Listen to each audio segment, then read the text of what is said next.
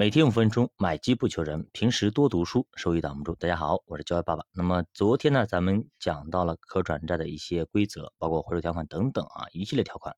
其实呢，同时呢，为了保护咱们投资者，也为了维护或者说约束那些可转债公司，所以说做了一些的规则。那这些规则我们一定要去了解，不然的话，万一咱们错过了转债期，让这些转债公司，他们必须要还本付息。本来我们可以赚百分之三十，甚至百分之四十，甚至更多。但是由于咱们忙，或者说没有看到，导致我们必须要拿到还本付息。那这个钱可能五年、十年，甚至二十年都没办法用了，因为到期也就给到你一个点的一个利息年化，对吧？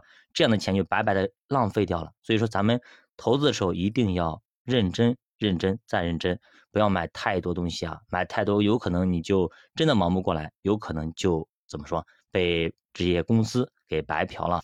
好，那么咱们今天呢继续聊啊，可能有些职业的投资者说啊，那个可转债呢是一个非常完美的一个投资品。首先呢，可转债存续期大概一般是五到六年，基本上这个五到六年里面一般会有一个牛市，哎，可以覆盖到一个牛熊周期。其次呢。可转债的底部是一百块钱，最差也是还本付息。第三，对于上市公司来说，尽快让你获得百分之三十的利润，然后逼着你去转股，这是对他们是有利的。虽然对你来说呢，一张转债没多少钱，但对于上市公司来说，那可是几十亿、上百亿甚至上千亿的资金。他要是促成了转债，那么他这上百亿的资金可能再也不用还了，也就是我借这几百亿不用还了。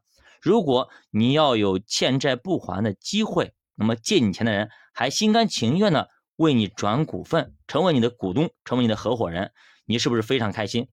那么咱们还拿那个例子来说啊，就是说，比如说你借了朋友一千万，对吧？来开公司，那这个时候你公司开的还挺好，但是呢，你没有流动资金，那么这个时候你朋友给你要钱，说你把这一千万还给我，是吧？那这个时候你其实不想还，如果你把这一千万还了，你的公司就没有现金流了，没法正常运转了。这个时候你就跟你哥们说：“他说你哥们儿，你要不这样子吧，你这一千万你也别让我还了，你直接入股我们公司，以后咱们公司赚钱了，好，咱们平分，对吧？咱分利润。如果是赔钱了，咱们一起担。”你朋友说：“OK，没问题，你的公司挺好的，加进来。”这样的话，你一旦你的朋友以一千万入股你的公司，那这一刻以后，那么你就不用担心，也不用操心这一千万的还款的问题了，因为他已经是你的合伙人了。这个时候你就没有债务了。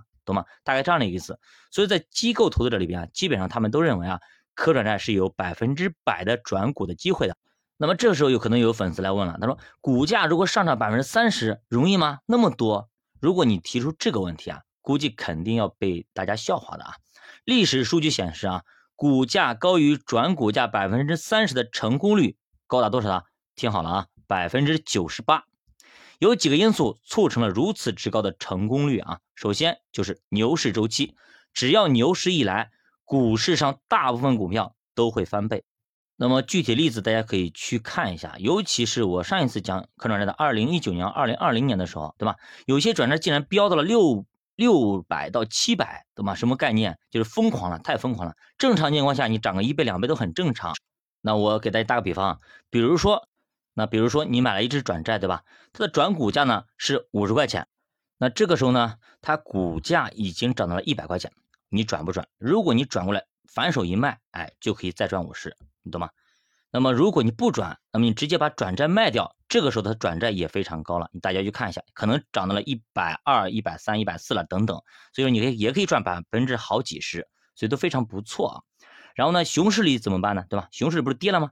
股市不好，公司就会更不好，他们就会更想不还钱，因为他没有钱还，所以通常呢也会在回售条款生效之前先启动下调转股价，因为他也不想还钱，想赖账，一次不够他两次，两次不够三次，他每次调调调调调调好几次，你懂吗？有的时候呢可能一一调就是好几年，总是能够让你去转股的，一旦有一个小的反弹，他就有机会赚到百分之三十。注意。可转债只是向下修订转股价，而不是不能够向上修订。所以只要降下去，就永远这样子了。它不可能说降下来之后它可以抬上去，不可能的。所以熊市里你抱着可转债那是相当爽的。它因为它要么给你下调，就是给你捡便宜货的机会。只要你能够安睡到天亮。那么两千零八年大家都知道啊，股票已经跌成不成样子了，跌成鬼了，跌成狗了，对吧？指数呢也跌了八成。那个时候，南山可转债的股价就从十六块八毛九直接下调到八块五毛二，足足下调了一半呀。如果不下调转股价，那可是真够呛的。因为随后若干年里面，南山铝业再也没有出现过高于十六块八毛九的转股价的情况。但是呢，修订到八块五毛二，机会就来了。第二年，股价就回到了十六块钱附近。也就是说，南山转债投资者他买在了一个最衰的点，买了一个最垃圾的点，也有轻松一年翻一倍的机。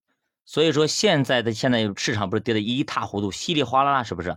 大家去看一看目前市场上的可转债成色怎么样？你去看看你就知道了。原来拿着可转债心里是如此舒服。比如说很多的基金经理、明星基金经理。那么刘彦春、张坤等等一系列的，对吧？都跌成狗了，跌成两个月跌去百分之三十四十都都有可能，对吧？像傅鹏博一样的。但是呢，你手里如果拿着可转债基金或者可转债，那么你可能就没有那么难受，反而呢，可能还要赚很多。你说舒服不舒服？所以还是那句话啊，你的认知。决定了你的财富的广度，你永远无法赚到你认知范围以外的钱。如果你不学习，这个世界有一万种方法来收割你的财富。教爸读书陪你一起慢慢变富，再见。